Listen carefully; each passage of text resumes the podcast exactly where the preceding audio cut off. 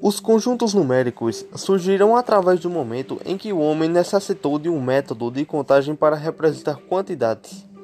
Os conjuntos numéricos reúnem diversos conjuntos, cujos elementos são números.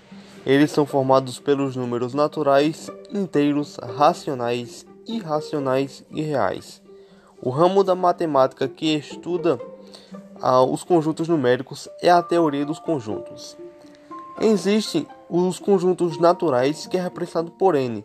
Ele reúne os números que usamos para contar, incluindo zero e é infinito. Também existe o conjunto dos números inteiros, representado por z. Ele reúne todos os elementos que são naturais, n e seus opostos. Já os conjuntos dos números irracionais, representado por q. Também tem o conjunto dos números irracionais, que é representado por i.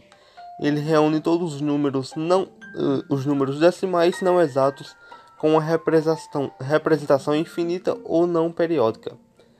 Já por último, os conjuntos dos números reais é representado por R.